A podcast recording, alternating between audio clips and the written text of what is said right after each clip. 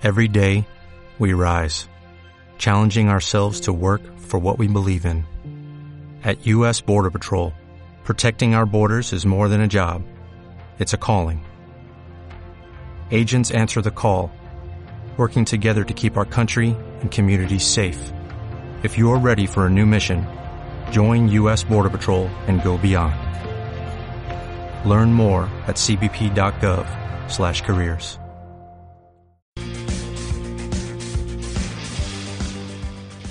Buenas tardes, son las 7 y 7 minutos de la tarde y esto es Conéctate al Día, una aventura, la número 79, que en esta ocasión la hemos llamado Contando Historias, porque vamos a contarles tres historias o tres formas que hay en la actualidad gracias a las nuevas tecnologías y, a la informática y sobre todo a también a cosas que tienen que ver con los años 80 y con el siglo XX, eh, bueno, pues se han reinventado, se han redefinido y hemos encontrado tres nuevas formas de contar historias y eh, tres de ellas relacionadas con Canarias, aunque no exactamente es que estén viviendo aquí. En el control central pues está Francisco Bastarrica, que es un puntal y también sabe contar historias. Y lo que vamos a hacer es, antes de conocer a nuestros invitados, es escuchar la sintonía y comenzamos. 96.5 Santa Cruz de Tenerife. 92.6 La Laguna. 94.4 y 90.3 Tenerife Norte y La Palma. 90.8 y 101.9 Tenerife Sur, La Gomera y El Hierro. La Gomera y El Hierro. Radio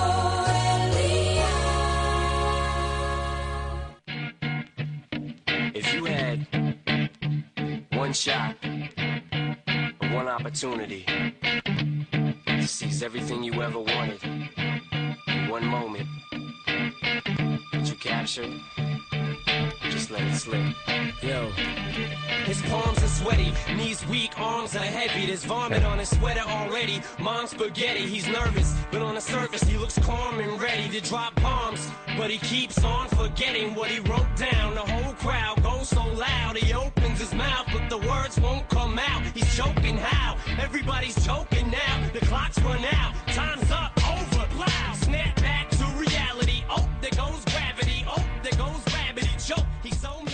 No sé si se acuerdan de los años 80, quizás sean principios de los 90, eh, cuando empezaron a venderse en las librerías y también veíamos en las bibliotecas.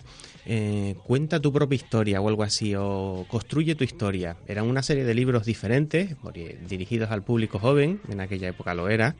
Eh, y en lo que haces, en vez de contarte una historia, cuando llegaba un punto del, de la aventura, normalmente eran de aventuras, eh, pues lo que hacía era decidir el lector qué era lo que quería hacer. Si lo que quería hacer era continuar por un camino, o quería desviarse, o quería matar al dragón, o quería hablar con él. Y seguía unas instrucciones en las que había que avanzar hacia una página o retroceder hacia otra. Y así se iba construyendo pues una historia diferente y permitía ese libro leerlo de diferentes formas. En Tenerife hay un grupo de jóvenes, emprendedores eh, todos ellos, em, que se han dedicado a, crea- a crear una startup, o por lo menos están en fase de ello, eh, de volver a poder contar otra vez tu propia historia, pero esta vez eh, dirigida al ámbito pues educativo sobre todo y utilizando las nuevas tecnologías. Tenemos al otro lado al líder o al inspirador de toda esta idea eh, que se llama Fran Cabrera. Buenas tardes. Hola, buenas tardes, Paco. A ver, lo dicho bien, ¿es más o menos el proyecto o uno de los proyectos en los que andas metido? Sí, sí, sí, efectivamente se llama Seiku y, y lo que pretende es esos libros que de la serie Elige tu propia aventura, de esa época de los 80 de los 90, de hiper- eh, narrativa hipertextual, donde tú elegías, ¿no? qué camino elegir. Pues queremos volverlos a traer de vuelta a, las- a los teléfonos, a las tabletas. ¿Para qué? Para que los niños vuelvan a leer, para que se enganchen de nuevo a la lectura. Ujú. Y yo lo que me pregunto es, ¿cómo surgió la historia esta de, de querer volver a, a esos libros antiguos, pero redefinidos gracias a las nuevas tecnologías? Bueno, pues surge básicamente porque yo, a mí siempre me ha gustado leer desde pequeño y un- hace un año y medio estaba pues en mi habitación mirando las estanterías y, y veía que tenía una serie de libros que hacía mucho tiempo que no leía y que eran de, de esa serie, ¿no? De Elige tu propia aventura. Y recordaba yo que, que me, pas- me lo pasaba muy bien porque eran libros interactivos, no eran los libros típicos que iba leyendo de principio a fin, sino que yo tomaba decisiones. Entonces eso me gustaba y me di cuenta también que no había ningún tipo de, de implementación de este tipo eh, como, como una biblioteca en sí en los smartphones. O sea, sí que hay aplicaciones que son como aventuras interactivas, muy visuales, pero no había eh, ese, digamos, ese sentimiento que yo tenía con los libros eh, de esta serie, los libros físicos, no estaba representado aún en los smartphones. Entonces pensé que quizás eso podría ser un mercado, ¿no? Mm. Pues sí, sí, luego a partir de ahí eh, la idea evolucionó un poquito, la presenté a un concurso en- de, de Telefónica en Nacional, pues pasé a ser uno de los finalistas, me enviaron a, a Madrid, me regalaron un teléfono con un sistema operativo nuevo móvil para que desarrollase mi idea, pero bueno, con- por com- incompatibilidad con el trabajo tuve que viajar y, y resulta que no pude continuar con la idea, la dejé ahí, digamos, congelada, hasta que en febrero de este año, eh, la Startup Weekend que se celebra aquí en Tenerife, presenté la idea y bueno, resultó que, que la gente le gustó muchísimo, mucha gente se quiso unir a mi grupo y ahí le di un buen empujón a la idea, ¿no? Eh, por ejemplo, por contarte una curiosidad, al principio no se llamaba Seku, se llamaba App Venturas y bueno, pues cambió cambió mucho el eh, un poco la, digamos lo que es la idea y lo enfocamos un poquito más a, a un negocio de verdad. Yo me acuerdo cuando les visité en el segundo Startup Weekend para bueno conocer los grupos y, y ver qué era lo que se desarrollaba para contarlo, cómo estaban allí afanados a última hora de, de la primera o no de la segunda jornada, porque es un fin de semana cuando se realiza y estaban ahí programando y dándole duro. Bueno, y al final en esa primera o en ese primer desarrollo que ustedes realizaron y, llevaron a cabo en el Startup Weekend, mm, ¿qué consiguieron? Porque al final se trata de un- una especie de concurso o premio en el que también hay que acabar un producto. El que gana no siempre es el que acaba ganando, eh, como pasó en esta ocasión. El primero, el primer premio, pues todavía no ha acabado de desarrollar su producto. En el caso de ustedes vamos a contar cuál fue la historia que siguieron, pero ¿cómo fueron ustedes premiados por el jurado? Bueno, pues eh, nosotros conseguimos hacer un prototipo básico, digamos, para, para que se viese y, eh, en tiempo real, con algo funcional, lo que es la aplicación, lo que queríamos nosotros demostrar, cómo queríamos llevar este concepto de gamificación o llevar los juegos a la lectura, con, metiendo logros, metiendo eso, las, las historias no lineales que te contaba, como, como, como le dije tu propia aventura. Pues eso lo conseguimos hacer en un pequeño prototipo que presentamos al jurado y nos premiaron con tres premios. Ninguno de ellos fue ni el primero, ni el segundo, ni el tercer premio, pero sí que digamos que podemos eh, reconocernos como ganadores porque nos dieron el premio del público, todos los, nuestros compañeros nos votaron como la mejor idea, eh, eh, uno de los sponsors también nos dio uno de, uno de los premios y un tercer premio que todavía no, no hemos recibido porque eh, debe comenzar probablemente a principios del próximo año era participar también en un digamos una especie de eh, aceleradora una especie de, de empresa que te ayuda ¿no? a formar tu idea de negocio ya real Y además una aceleradora, pues, em, si no recuerdo mal, era europea, no es que sea un chiringuito de por aquí, sino que era otra. Todo eso sucedía en febrero eh, de este año, o sea, cuando empezó el año ya estamos a punto de, de acabarlo, pero sin embargo ustedes no llegaron a hacer noticia durante este verano en los medios de comunicación precisamente porque ganaran en febrero, porque ya de eso se encargaron de contarlo en ese mes, sino que en Sí. verano los, ustedes fueron noticia, quizás no nos acordemos porque la palabra Seiku es un hotels o es un poco inglesa y de esas cosas no nos acordamos mucho, pero sí que fueron noticia por algo en concreto. Sí, efectivamente, bueno, como, como veía yo que el tiempo pasaba un poco y que no teníamos el tiempo requerido, no queríamos dedicarnos, eh, priorizar esto antes que, que otras tareas como el trabajo, la familia, lo que sea, pues vi que, que se presentaba la oportunidad de participar en otro concurso, se me presentó la oportunidad, y este un concurso con un ámbito mucho mayor, era un concurso iberoamericano de ideas también, que se llama eh, eh, IDEAP y pertenece a, un evento mayor de toda la comunidad iberoamericana de universidades que se llama SPIN 2014, de Red Emprendía. Y bueno, eh, presentamos la idea, eh, se presentaron más de 400 ideas, si no me equivoco, y nos seleccionaron eh, en un paso previo, en una etapa previa, dentro de las 100 mejores ideas de, bueno, de todas las universidades iberoamericanas, como digo, de Brasil, Argentina, Colombia, eh, Portugal, España. Y una vez pasamos esa fase de los 100, llegamos a un concurso, a una, vit- a una votación, creamos un vídeo y por votación popular llegamos a ser de los 50 finalistas. Una vez ahí, eh, un jurado nos eligió como los 20 finalistas que iban a viajar a México y bueno, yo no me lo podía creer, yo vi el listado allí, éramos solo 20 personas, tres únicamente de España, incluyéndome a mí, y, y viajábamos a México, ¿no? A, a seguir con el, con, con el concurso. ¿Y la te- verdad que me te- pareció fantástico. ¿Te, te tuviste que pagar el pasaje?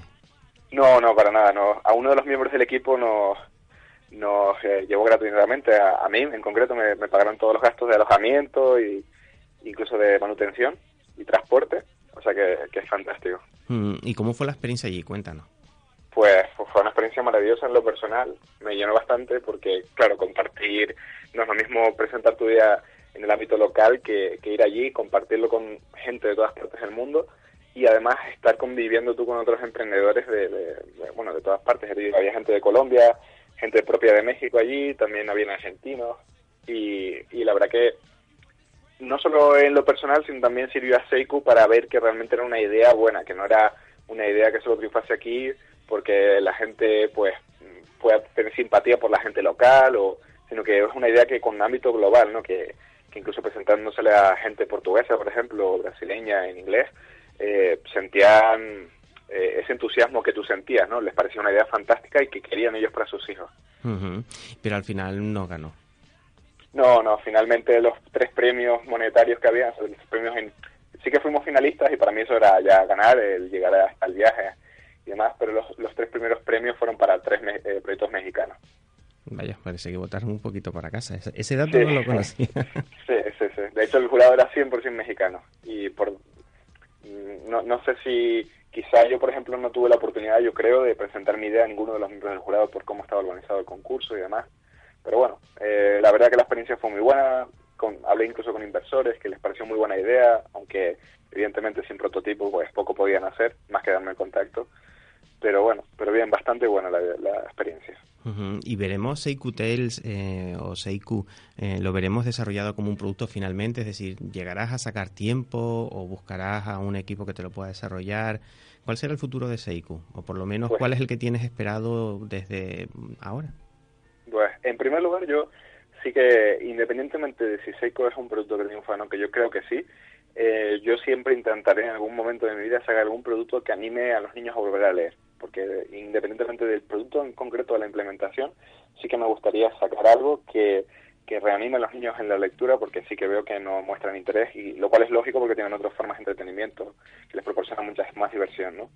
Entonces, independientemente de eso, bueno, yo algo sacaré. Pero creo que Seiko tiene, tiene futuro y de aquí a pocos a pocos días me voy a reunir con el equipo que participamos en, para el evento de México y voy a intentar eh, pues ver, plantear eh, unos horarios para ya ponernos en serio, porque realmente implementar un prototipo que podamos llevar a las escuelas y con los niños. Yo, por ejemplo, me voy a tomar vacaciones ahora en estas Navidades y esas vacaciones las voy a dedicar plenamente a Seiko.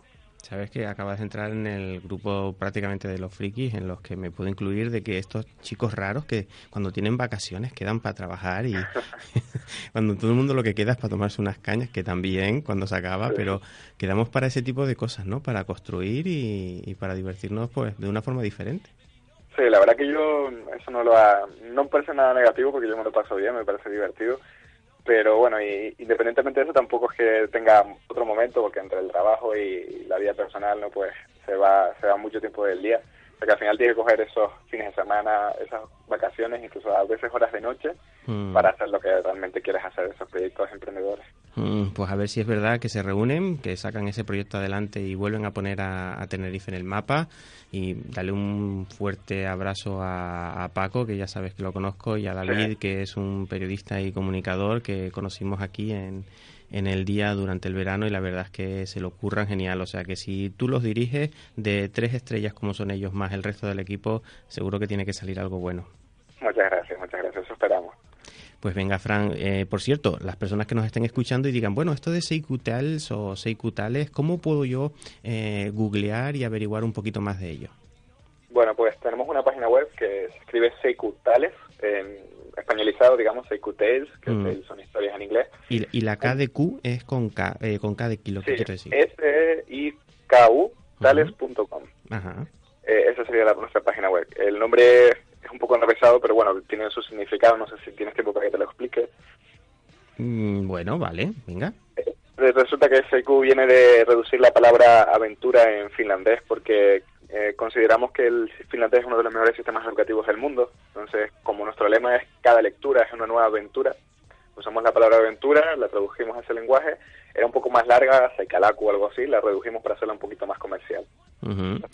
Pues nos quedamos con eso. Si un proyecto que tiene el calibre que tienen ustedes ha sido finalista en un concurso internacional y no solo eso, sino que además, bueno, eh, pues tiene personas brillantes detrás y se fijan en un modelo educativo como puede ser el de los países nórdicos que parece que nos llevan algo delantera. Sí. Es- esperamos que salga algo positivo y sobre todo que nos lo cuenten en Conecta tal día. Fran Cabrera, gracias por haber estado este ratito con nosotros. Gracias a ti por la llamada. Venga, un abrazo. Un abrazo.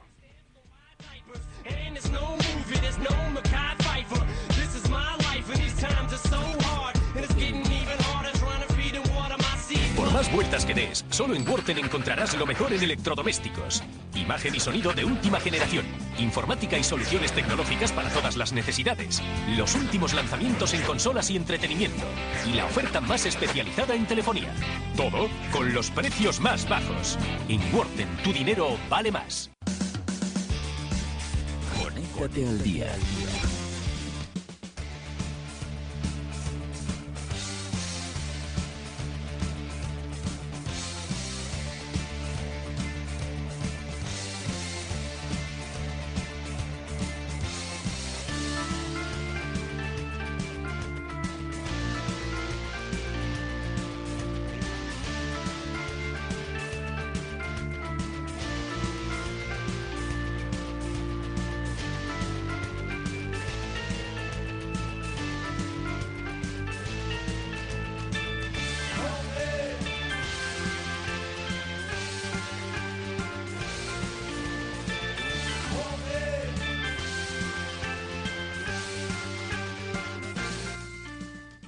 La semana pasada? En Conecta tal día habíamos titulado al programa eh, Contra viento y marea o Contra ver, ¿cómo era? Sí, Contra viento y marea. Porque era un temporal tremendo y teníamos uno de los protagonistas eh, pues que queríamos tener la semana pasada, pero que al final el resto de entrevistas se, se alargó incluso no pudimos realizar la entrevista mientras estuvo en Tenerife, pues es un profesional que se dedica al mundo del periodismo y que venía a Tenerife a dar una charla. Y resulta que él también tuvo que luchar contra viento y marea porque no pudo realizar el, o impartir ese taller que iba a realizar en, en Tenerife, eh, pero sin embargo sí lo pudo hacer en Las Palmas. Y como no queríamos dejarlo pasar, eh, la oportunidad de conocer de primera mano a alguien que está haciendo cosas pues eh, muy chulas, como se podría decir, relacionadas con el periodismo y cómo se comunica y se informa, pues lo que hemos hecho es recuperar esa entrevista y llamarles, bueno, pues una semana después. El protagonista y el que realmente sabe mucho de estos temas y por eso le hemos llamado se llama Jesús Escudero. Buenas tardes, Jesús. Hola, buenas tardes. A ver, cuéntanos, la semana pasada eso de Tenerife tiene seguro de sol, me da que no lo sentiste, ¿verdad? No, no, tuve una verdadera odisea por tierra, mar y aire, y, pero bueno, al final pude llegar bien a Las Palmas para impartir la segunda de las charlas previstas. La primera no pudo ser en Santa Cruz, pero, pero sí pudimos hacer algo en Las Palmas. Ujú. Y lo que ibas a dar en bueno, lo que ibas a dar en Tenerife fue lo mismo, supongo, que diste en Las Palmas y exactamente qué consistía el taller. Mira, era sobre un poco de introducción, una introducción al periodismo de datos. Un poco, bueno, yo eh, formo parte de la primera unidad de datos de, de en España, de un, en un medio español, en el Confidencial, y me llamaron, también hubo otro imprevisto, porque en principio la- el, el taller iba a darlo, iba, iba a impartirlo eh, Marc Cabra, pero bueno, tuvo también un problema de salud y no pudo hacerlo, y al final tuve que ir yo. Mm, pero tú eres bueno, porque yo ya te conocía de antes de saber que ibas a dar un taller aquí, o sea, ya había visto trabajos que habías realizado. Bueno, eso, eso bueno, no, eso depende de los sectores, más que, más que de uno mismo. Mm, y a ver, cuéntanos, el, el taller exactamente sobre qué iba. Bueno, pues era un poco introducción, en plan, sobre todo presentar qué es el periodismo de datos y qué se puede hacer con, con todos los datos que, abundan, que afloran en Internet, como desde, bueno, enseñar un poco todas las, las fases de, este, de, esta técnica de periodismo, como es el periodismo de datos, desde la recopilación, donde conseguir los datos, eh, limpiarlos, porque es bastante im- importante estandari- estandarizarlos, homogeneizarlos, mejor dicho, para para un correcto análisis y luego la última fase sería la producción, tanto en formato texto como visualizaciones. Mm, y esto de que se está tan de moda, porque la verdad es que es una moda, eh, porque se nombra mucho, no por otra cosa, eh, de periodismo data, al final no es el periodismo de investigación de toda la vida.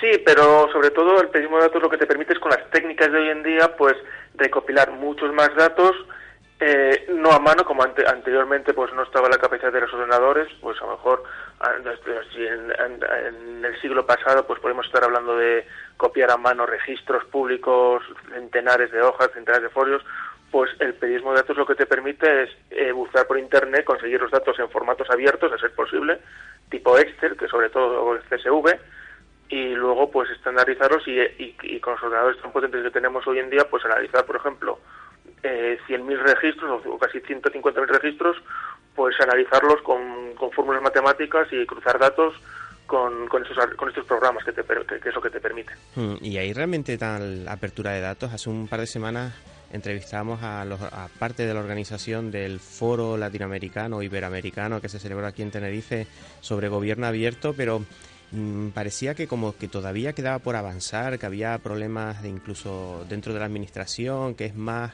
personas dentro que quieren hacerlo. ¿Realmente esos datos están ahí y son accesibles para cualquiera? Porque si está para un periodista, también puede estar para eh, cualquier internauta o, esto también tira de fuentes y de que te los pasen en un correo. Cuéntanos. No, lo, bueno del periodismo de datos es que en teoría son fuentes, en principio son fuentes públicas que están accesibles a todo el mundo, es decir, no dependes de filtraciones de fuentes personales interesadas que te pueden filtrar documentación. Lo, lo, que, lo que dices tú es verdad, es que aquí en España hay bastante opacidad en este sentido. Es decir, los datos que, que, ponen a disposición las administraciones públicas hasta el momento no son todo lo completos, ni están bien formateados, ni están estructurados también como deberían y como otros países, sobre todo en el mundo anglosajón, eh, Estados Unidos, eh, Reino Unido o los países escandinavos, como Suecia, Dinamarca. Ellos ponen los datos puros y duros eh, de varios años, aquí tienes que ir picando de un dato a otro.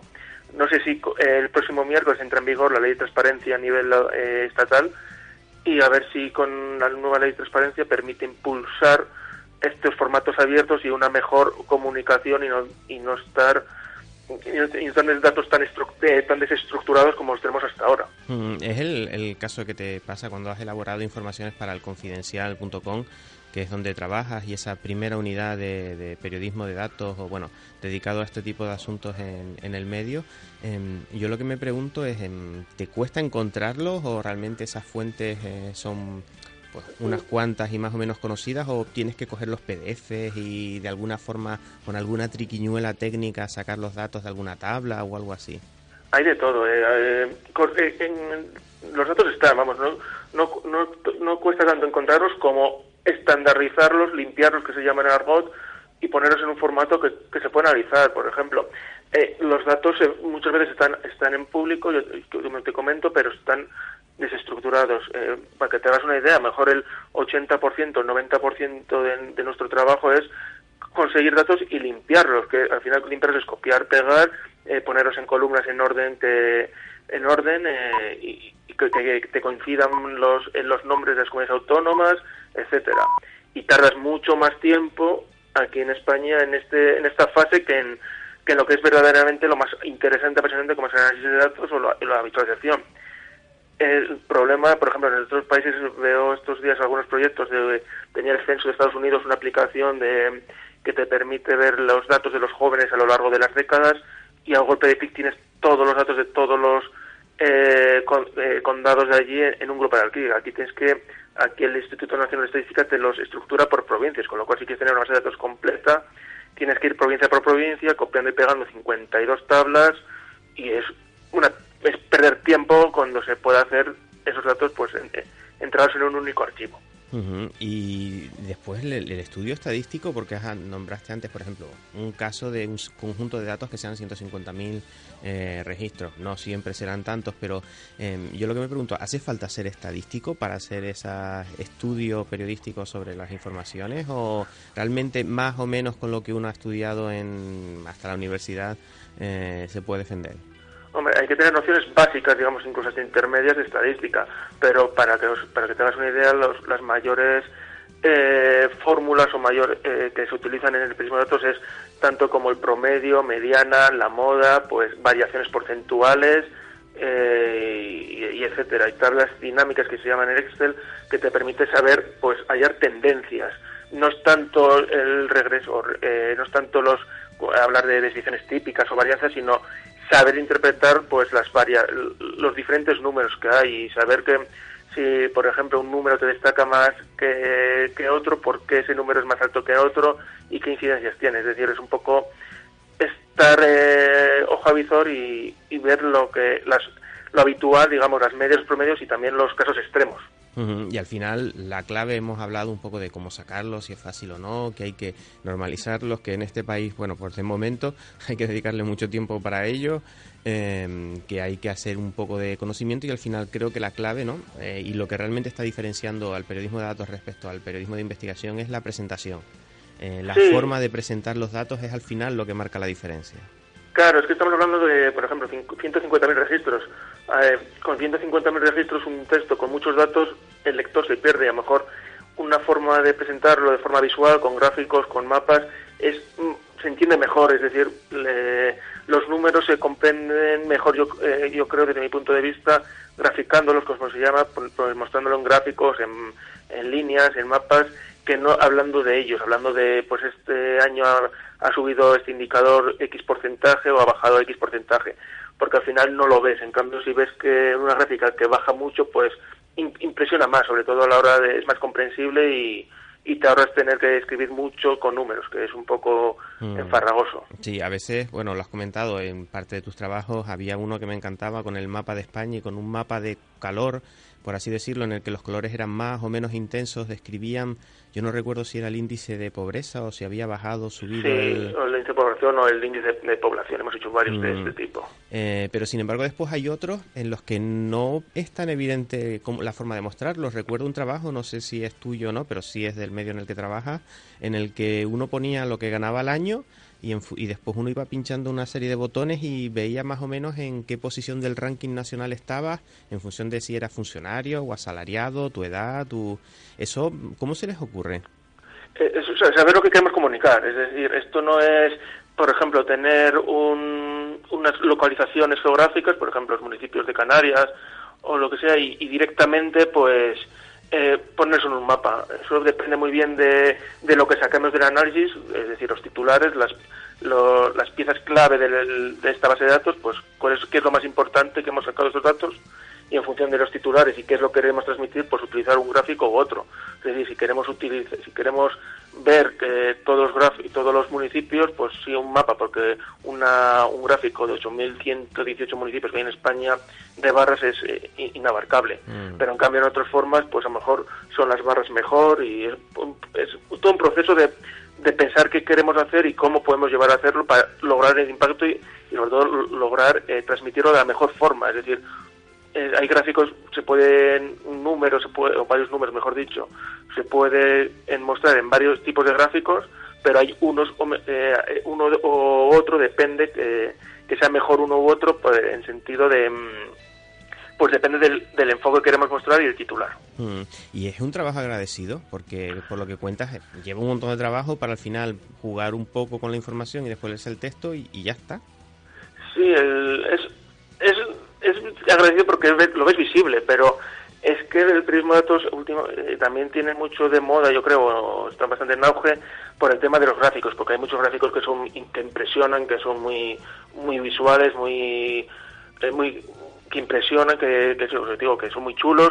Y pero claro, eh, luego está el trabajo de sucio, como digamos, el tema del análisis, de la limpieza, pues claro, te pasas 90, el- yo lo comentaba antes, el 85%, el 90% del tiempo es buscar los datos, recopilarlos, ponerlos bien, ponerlos que estén ordenados y es un trabajo, mm, pues yo creo que, que, que- sacrificado, pero al final el resultado eh, merece la pena. ¿Por qué? Porque haces cosas diferentes a la competencia, enfoques diferentes y sobre todo los presentas de una forma atractiva al lector, que puede el lector es, mm, jugar con ellos, es decir, eh, puede mirar sus datos eh, concretos, es decir, si un ciudadano de Santa Cruz de Tenerife solo le apetece, le- quiere saber el, grado de deuda de Tenerife, está la aplicación, no hace falta que tener todos los datos. Es decir, el de datos es personalizable, necesita un poco de un grado de actividad, de, interac- de interac- interactividad, interacción por parte del lector, pero es una forma, yo creo que, que mejor de presentar los datos. Y antes cuando este, empezamos a hablar eh, me comentabas que, mm, eh, que eh, realmente es una unidad de investigación dedicada al periodismo de datos dentro del medio y por lo que veo están como innovando continuamente, no siempre utilizan el mismo sistema que hay detrás para representar esos mapas y esos colores, sino que por lo que veo, prueban, no sé cuántos sistemas distintos habrán probado, pero vamos, que realmente se, se están volcando en descubrir nuevas formas de, de comunicar, o por lo menos eso es lo que parece. Sí, aquí en el Confidencial tenemos un, un laboratorio que es, digamos, una unidad, un departamento, no sé cómo, cómo llamarlo, cómo calificarlo, de un poco de que está centrado en nuevas narrativas, tanto a nivel de infografías, de nivel de fotografía, a nivel de vídeos y nosotros comunidad de datos. El y, y, claro, en esto de innovación, cuando cada mes es raro que no te aparezca una página web nueva que te permita tal visualización, pues tienes que estar un poco con las orejas abiertas, los ojos abiertos para saber que, cuál es la mejor herramienta en cada momento. Es decir, no es tanto tener solo un catálogo de dos o tres herramientas y utilizarlas siempre como de saber cuál es la mejor herramienta que, que te permita utilizar el gráfico que tú quieres. Y, y esa es la forma de trabajar. Mm, y el nivel aquí en Canarias, ya para finalizar, eh, ¿cómo lo viste? Aunque solo pudiste dar clase o el taller en una única de las islas capitalinas, eh, ¿cómo viste a la gente? ¿Está perdida? ¿Crees que es más fácil de lo que realmente sucede? ¿O mm, cómo los viste? Bueno, yo creo que era la primera tomada de contacto con el periodismo de datos allí en Canarias. Vamos, ha, ha habido algún ejemplo, por ejemplo, el mapa de poder local que mm. hizo Raúl, no me acuerdo el apellido, que vamos que ahora está haciendo el, máster de de investigación y datos aquí en Madrid. Y, yo, y lo bueno del taller que allí de Las Palmas es que era gente que estaba en los medios, o sea, que trabajando. Eso que, ¿Por qué digo que es bueno? Porque ellos pueden eh, trabajar y publicar noticias basadas en datos. Es decir, está un poco, digamos, prendida la semilla, plantar la semilla, y ahora solo es utilizarlo. Lo bueno de Canarias, eh, sobre todo, yo tengo la, la hipótesis, la teoría de que el periodismo de datos, el mejor campo en el que se puede desarrollar es el nivel autonómico, el nivel local. ¿Por qué? porque hay menos datos, menos datos, más concentrados, más fáciles de encontrar y, y, y por ejemplo tiene un instituto de, estadística autonómico, con lo cual a partir de esos datos pues se pueden conseguir muchas más informaciones y sobre todo tenerlo localizado y más centralizado, centrado en, el, en los intereses verdaderos de, de los ciudadanos de Canarias. Mm, pues nos quedamos con eso. No te has mojado mucho si lo viste muy perdidos o no. bueno, era un poco introductorio, pero bueno, es poco a poco aprendiendo. Al final, el periodismo de datos no se aprende en, las aulas o en el máster, sino, ah, bueno, se aprende las técnicas, lo básico, pero al final es el día a día en el que te, en el que en el que te conviertes, no sé si un poco en especialista, experto y en el que te centras. Bueno. Y sobre todo el, la prueba y error. Eso es vital en cualquier forma, en cualquier aprendizaje pues a ver si esa semillita que plantaste, por lo menos en la isla de al lado, y seguro que aquí algo recogeremos, eh, pues bueno, pues acaba cosechándose y también empezamos a ver un poquito más de esas nuevas formas de comunicar eh, o contar historias o incluso eh, pues mostrar los datos para hacerlos más accesibles y juguetear, porque al final jugueteando también se aprende, pues acaba calando. Jesús Escudero, eh, miembro de la unidad de investigación, de, perdón, laboratorio de periodismo de datos del confidencial.com y una de las personas que si lo leen por ahí y ven su firma, les puedo asegurar que el, los datos están trabajados, eh, están muy bien presentados y si yo me quedé con su nombre cuando veía las cosas que estaba haciendo es porque son bastante novedosas. Gracias por estar aquí, este ratito en Conecta tal día. Muchas gracias a ti por la invitación, Francisco. Venga, un abrazo. Saludo. Por más vueltas que des, solo en Worten encontrarás lo mejor en electrodomésticos. Imagen y sonido de última generación. Informática y soluciones tecnológicas para todas las necesidades. Los últimos lanzamientos en consolas y entretenimiento. Y la oferta más especializada en telefonía. Todo con los precios más bajos. En Worten, tu dinero vale más. Conéctate al día.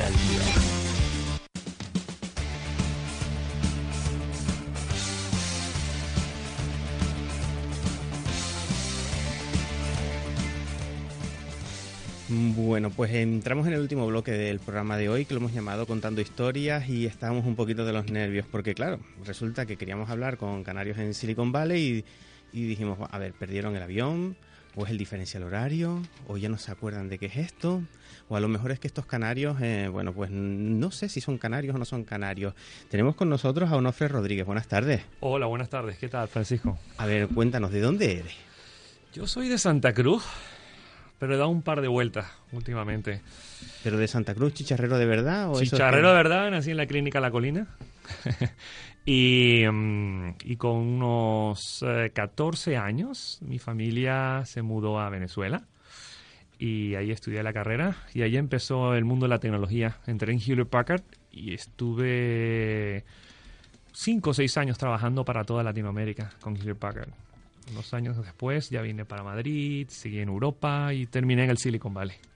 Y yo, bueno, a Onofre, eh, los lectores del periódico El Día quizás se acuerden de que el año pasado eh, pues se le publicó una entrevista en la que contaba una aventura en la que te bueno en la que está in- involucrado que se llama Canarios en Silicon Valley verdad Correcto. Cuando llego al Silicon Valley, lo primero que haces es, es- cuando tú te mudas de país, lo primero que haces es buscar crear tu red social desde cero. Red social o comunidad social. No tiene nada que ver con las redes de Facebook o de Google, es, es empezar a, a buscar y crear amigos, ¿no? Y por sorpresa, uno de los, uno, uno de los empleados del consulado eh, es canario, con lo cual me fue muy fácil conectarme con un grupo de canarios allí y enseguida, enseguida, el amor a la tierra, decidimos organizarnos y, y crear, junto con Octavio Suárez, que en aquel momento estaba de visita, Octavio y yo decidimos crear eh, Canarios en Silicon Valley juntos. Y en qué consiste exactamente Canarios en Silicon Valley al final, um, creo que más tarde se puede conectar Octavio y contarnos, pero mi punto de vista es, es un vínculo, es un, es un puente entre, entre el, el Silicon Valley de San Francisco, porque ahora hay Silicon Valley en todo el mundo, y, y Canarias. Y básicamente es, como puente, tiene intención de ayudar a profesionales, a empresas que quieran ir para allá por distintas razones, comerciales, por entender qué es aquello, por, por entender la mentalidad del centro de tecnología del mundo y aplicarla a Canarias de nuevo, pues, pues ser una plataforma, ser un trampolín para que eso suceda y, para, y, y facilitar todo esto. Así lo defino. Mm, y además lo están haciendo pues como quien dice por amor al arte es decir el objetivo realmente es enriquecer el lugar de donde son ustedes realmente o que se estén trabajando allá y Eh, Eso, eso es importante, pero no que te interrumpa, Sí. Francisco. Esto es sin fines de lucro. O sea, mi trabajo, yo estuve también tres años en Juniper Networks. yo- yo- o sea, mi trabajo es mi trabajo y, y- de eso vivo. Canarios en Silicon Valley es, es sencillamente algo que, que Octavio y yo, que es, que es un emprendedor exitoso en Canarias, Octavio, es, es, es algo que hacemos para ayudar y para vincular los dos mundos. Eso Mm. creo que es súper importante porque no hay, no hay ningún interés comercial o económico. Mm, y además lleva poco tiempo de andadura. ¿Cuáles son los resultados? ¿La gente se apunta, no se apunta, se la acaban de creer? Mm. Muy- no muy- tenemos el espíritu adecuado para decir, ojalá, me lío la manta a la cabeza y voy para allá con 20 kilos de maleta, que creo que es lo que me dejan o algo así. Mira, pues desde el 2011 para acá, 2011-2012 para acá, ha habido un cambio radical, creo yo. Y, más tarde a ver si Octavio nos da su opinión, pero ah, hasta hace un año, mm, sí, la gente le llamaba la atención, la gente se apuntaba con la crisis, la gente lo veía como una opción de salida, pero yo no veía que hubiese un, un interés real y una valentía de decir, me lanzo y me voy y aprendo. Había más una actitud de, sí, qué bonito es aquello, podemos aprender de allí, pero todo desde aquí. Al, al canario nos gusta nuestra tierra y, y nos cuesta salir. Esa, esa es la primera parte. Y estoy generalizando, hay de todo en todos lados. De un tiempo para acá, sobre todo desde los últimos meses para acá, estoy sorprendido eh, porque he visto un montón de empresas canarias. Estamos trabajando de la mano junto con la Laguna Valley, junto con Elena Oliva, y eh, esto nos ha cambiado la perspectiva. Junto con Elena hemos visto un montón de pre- empresas, un montón de potencial, que ya no es el Silicon Valley es mejor que nosotros, no. Ya es cómo podemos trabajar con, junto con el Silicon Valley para poder mejorar. Porque eh, nadie está tratando de vender la idea o de vender la imagen de que lo que pasa allí es mejor de lo que tenemos aquí. No, hemos descubierto en la Laguna Valley un montón de potencial, un montón de calidad humana y de, calidad profesional y, y ahora esto se está moviendo rápidamente. En cuanto a objetivos concretos, porque me hiciste una pregunta, ¿qué se ha logrado? Vamos a hablar de, de resultados, ¿no? Estando en, desde allí, porque hay, como todo, son dos puntos, ¿no? Estando en California, hemos asesorado a varias empresas. ¿Asesorar qué significa? Asesorar significa ayudarlos a definir cuál es su, lo que llaman los americanos, su go-to-market, cómo atacar el, mercado americano, a ayudarlos a definir cómo tienen que cambiar su caso de negocio, su business case, para poder soportar esa, esa mudanza a California o esa mudanza al mercado americano. Hemos ayudado a profesionales independientes que han ido para allá, que tienen una visa, cual sea, y dicen, Onofre, tengo una visa y puedo trabajar uno o dos años. ¿Cómo encuentro trabajo aquí?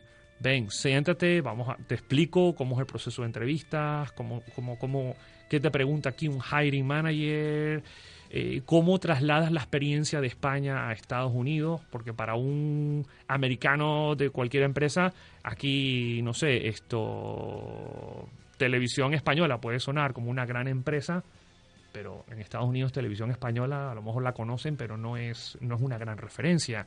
Digo, alguien que haya trabajado en tecnología en televisión española no necesariamente es la super referencia para trabajar en tecnología en Oracle o en, Yahoo o en Google. Hmm. No, entonces los ayudamos en ese, en ese sentido. Y, la última empresa con la que estuve trabajando es un grupo de España. Eh, su sitio es canario, su, su Chief Officer es canario y ellos tienen un search engine y estaban lanzándose al mercado americano yo trabajo en ventas y básicamente los ayudé a preparar un plan de cómo, cómo lanzarse, cómo, cómo, cómo abrir el, nuevo, el, nuevo pipeline, la, nueva, eh, la nueva oportunidad y cómo medirla, es decir, cómo atacar a los clientes, cómo cerrar los negocios con los clientes, etcétera. Y la verdad es el, el, feedback que me han dado es muy positivo. Me han dicho, yo no básicamente es una asesoría sin que nadie nos cobre, porque claro, todo el mundo te ofrece, por tanto, te ayuda a esto, aquello, y nosotros lo hacemos de forma de forma gratuita, pero porque queremos que, sean exitosos y, nosotros pensar que eso, que eso va a ser así, ¿no? Mm. Eh, básicamente eso es lo que hemos logrado. Ahora, ahora la foto para el año que viene está, está cambiando. Está cambiando porque desde que empezamos a trabajar con Elena, eh, estamos empezando a ver ya no tanto profesional, sino más empresas en el sector de juegos, en, el sector de, eh, de desarrollo de aplicaciones. Hmm. Y, estoy viendo un potencial muy grande. Y, la idea es, hay varios eventos ahí ahora, hay un evento muy grande de gaming y, parece mentira. hay buenos desarrolladores de aplicaciones aquí. y si yo volviese a estudiar la carrera, estaría estudiando desarrollo de aplicaciones para iOS, para Apple, porque la demanda que hay es increíble de buenos profesionales y aquí en Canarias hay buenas, hay buenas, buenas compañías eh, trabajando en esto. Y Elena nos, nos, ha presentado un par de ellas y, veo un potencial el año que viene para, para ya más allá de ayudar y business case, ya empezar a hacer vínculos y partnerships. Eh, la próxima semana, el día 10, quiero recordar por la tarde, eh, bueno, pues vas a participar eh, como ponente de un evento en La Laguna, en la que, bueno, vamos, ya que estamos, vamos a aprovechar a alguien que tenemos en el estudio, Argentina Oliva. Buenas tardes. Hola, buenas tardes. Dilo. Era, el día 11. Ah, el día 11. el Beachy Time en La Laguna es un evento en el que pretendemos que el público sea muy interactivo que entre todos enriquezcamos las ideas de todos. Eh, para asistir no hay que tener una idea de negocio cerrada, sino simplemente una propuesta, porque allí vamos a contar con profesionales de, la altura de, grandes eh, em, personas que nos van a ayudar a cerrar esa idea de negocio y vamos a conseguir equipo. Lo que se intenta es demostrar que es más importante contar con un buen equipo que no estar obsesionados por buscar financiación para llevar a cabo la idea. Mm, pues Onofre va a ser uno de los ponentes y una de las personas que, que va a hablar en el Pitching Time y que van a aprender eh, de él. Y yo les puedo asegurar, por la experiencia que recuerdo del, del año pasado, ya ha pasado pues poco más de un año, más de un año, em, de que hay cosas que, vamos a poner los dientes largos a quien nos esté escuchando, por ejemplo, cosas que suceden en el Silicon Valley como es, o en ese lugar en el que todo el mundo habla con todo el mundo. esa es una barrera que hay que romper. Todavía en Canarias eh, tenemos a veces la mentalidad de, la idea es mía y si la cuento alguien me la puede quitar o alguien puede aprovecharse. No, la palabra no es quitar, alguien puede aprovecharse. Realmente en el mundo de hoy, en el sector tecnológico, si no la cuentas, lo más probable es que la idea nunca llegue a ningún sitio. Es el opuesto. Y estoy viendo, en, las personas que estamos hablando ahora no tenemos ese problema. Creemos que, con este grupo de la Laguna Valley ese no es el problema. Han entendido esta apertura, pero queremos que ya no sea en grupos o asociaciones selectas, sino que en general tenemos que entender que en el mundo eh, global que somos hoy, si te cierras, te hundes. Y, sí, vamos a hablar de eso. Y vamos a hablar de experiencias buenas y malas en ese sentido. Porque sí, te puede pasar que se aprovechen de ti, pero la probabilidad es muy baja. Sin embargo, si no lo haces, la probabilidad es muy alta de que nunca, nunca salgas adelante. Y cosas prácticas de alguien que, por ejemplo, está viviendo allí. Eh, el nivel de los profesionales que hay allí es superior que al que hay aquí, es igual, es idéntico. Eh, Al- ¿Qué al- sucedería si alguien que está aquí se coge, se lía la maleta, se ahorra un poco de dinero, se va para allá? Lo primero, mi, mi- mi opinión al respecto es siempre, más que nivel, actitud. Ese es el primer problema. O sea, tiene que ir con la actitud correcta, irse a comer el mundo. Cualquier persona que va para allá o se va con la intención de comerse el mundo o al año vuelve. Al año vuelve no porque lo echen del trabajo, a veces es porque no aguanta la presión, no aguanta hay mucha competitividad, no hay horario. Estás trabajado, trabajando alrededor de 20 personas de la India, 20 de China, que para ellos su trabajo es su vida, y si, y si tú de verdad vas para allá, y hay, europeos, hay de todos lados, pero nadie está pensando, a las 5 me voy, sino, tengo que terminar este objetivo, y además, no solamente te- tengo que terminar lo que me mandaron a hacer, sino de la mejor manera y que quede súper pulido y que quede perfecto. Y la semana que viene tengo un objetivo nuevo. Si no se va con esa actitud, aunque tengas el, el, no sé, el MBA del IS, no vas. O sea, no aguantas aquello. El nivel, sí, yo creo que en Canarias hay nivel. La muestra es eh, nuestros compañeros canarios que están allí. Esto, de verdad que, que está Ángel, que creo que lo, tú y yo lo conocimos, tuvimos un- un- una conversación juntos. Está Andrés, Ángel está en Google, en Google Maps. Andrés está, ya no está en Yahoo, ahora se fue a Netflix. Que se fue. Pues, yo creo que ha, ha salido ganando, no sé por Sí. qué, pero lo huele. Sí, sí, con lo que ha pasado en Yahoo salió ganando. Dicen que ya no el, el tema, un chiste machista, perdónenme, eh, no es el chiste de a tu mujer no le das la contraseña de tu correo, no, no, es la contraseña del Netflix, por lo visto. Eso es. hay allí. Porque todo. eh, eh, Es increíble el crecimiento de Netflix ahora. Está súper contento. Se fue, cambió hace mes, mes y medio. Y, y cada vez más canarios. Está Andrés con el tema de los juegos. eh, digo, David con el tema de los juegos. Cada vez más Sí creo que aquí hay personas. Y estudiaron aquí. Bueno. Sí, todos, gente que estudió aquí, estudió en Las Palmas, estudió en Santa Cruz. Yo sí creo que hay, que hay nivel. Y en, estos años cada vez estoy eh, más positivo. En vez, de, en vez de pensar esto a lo mejor no camina, hay que apagarlo, eh, la verdad es que, estoy súper positivo con, con cómo ha evolucionado y cómo se está moviendo esto. Otra cosa que, que también quiero, quiero, quiero, quiero comentar es, al principio, quizás porque Octavio es más de, de Las Palmas, me costaba llegar más al público de Tenerife y ahora con, con la Laguna Valley, ahora veo que está todo al mismo nivel. Somos un solo grupo, esto es homogéneo y es todo Canarias moviéndose en una dirección y eso me, me- a mí me, me agrada y me, sí, me pone muy contento que sea así. No O sea, hay... Fuera de Canarias somos uno y, y me siento y veo que está pasando así. Desde la distancia, cuando uno vuelve, porque eso pasaba antes en, en esta tierra, uno des- volvía aquí y decía, pero es que este sitio no avanza. En tu caso, que más o menos volverás una vez al año, ¿cómo lo Eh, visto? vuelo dos veces al año y en el último año he visto, he visto mucho progreso. En el área de tecnología he visto mucho progreso. Conocí a un chico, no quiero mencionarlo para no ponerle un problema, que está a punto de lanzar un juego y, y- y- y- y, puf, increíble. Cuando conocí a los chicos que desarrollan aplicaciones móviles, lo mismo. Sí, he visto, he visto. El chico ese de los juegos Isidro. Sí. Eh, he visto una calidad que yo que estoy allí, voy a ferias, en mi puesto como director de ventas veo productos, yo soy, yo soy director del portafolio de software, ¿vale? De, de telecomunicaciones, yo sé lo que es un buen producto y, y estoy, estoy positivamente impresionado, de verdad, de verdad que sí. En estos días que has estado por aquí, los que te seguimos o por lo menos te estamos en contacto a través de las redes, hemos visto que, bueno, pues vas a pasarte por Laguna Valley, has estado por la Universidad Europea en el que has dado una charla. ¿Qué es lo que te pregunta la gente? Porque la verdad es que mm, no sé si la gente va a los tópicos o ya somos más prácticos. El, el- el tema de la Universidad Europea vino por, por Octavio y básicamente era...